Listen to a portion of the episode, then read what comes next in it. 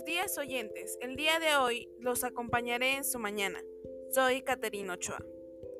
Hoy día trataremos y nos informaremos acerca de los altos niveles de contaminación. Bueno, empecemos. La contaminación del aire es uno de los principales retos a los que nos enfrentamos. Los efectos de la contaminación atmosférica pueden ser irreversibles para la vida en el planeta, por lo que hay que trabajar para evitar, reducir, compensar y mitigar la contaminación del aire.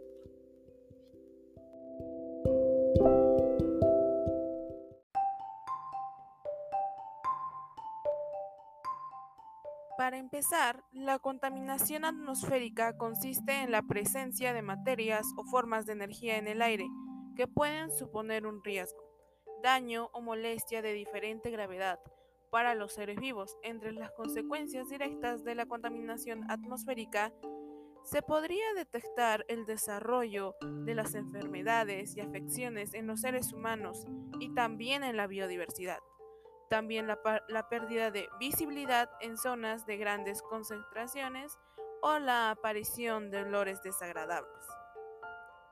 2. El punto 2 sería mantener la calidad en el aire es fundamental para la supervivencia de las personas y las especies que viven en la Tierra. Los efectos de la contaminación atmosférica pueden ser fatídicas para las especies, puesto que la polución afecta de manera negativa en su salud propiciando el desarrollo de enfermedades y afecciones de diferentes tipos, como la respiratoria. Como siempre, existen una serie de consejos que podemos seguir y que pueden tener un gran impacto en la protección de la calidad del aire que respiramos.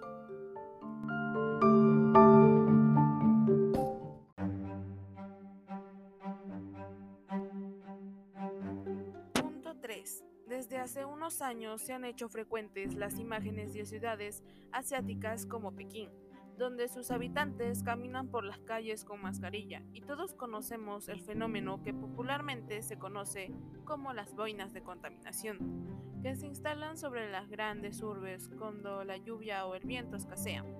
Punto 4. Y es bueno para informarnos. Cerca de un tercio de los cánceres de pulmón, de los infartos cerebrales y de los ataques al corazón de la población mundial están causados por la contaminación del aire. Los gastos sanitarios, la pérdida de horas trabajadas o la menor productividad del sector agrícola por esta causa son equivalente al 0,5% del PBI mundial. Ante este problema surgen algunas causas. Sus principales causas son uso ineficiente de la energía en las viviendas, la industria, los sectores de la agricultura, el transporte, las centrales eléctricas de carbón, la arena, el polvo del desierto, la quema de desechos y la deforestación, porque éstas dañan el aire, ya que contienen altos niveles de sustancias contaminadas y en consecuencia daña al planeta y a la salud de las personas. Algunas soluciones ante este problema es Usar bicicleta en vez de autos. Reutilizar las cosas que ya no sirven y darles otro uso más importante y más eficiente.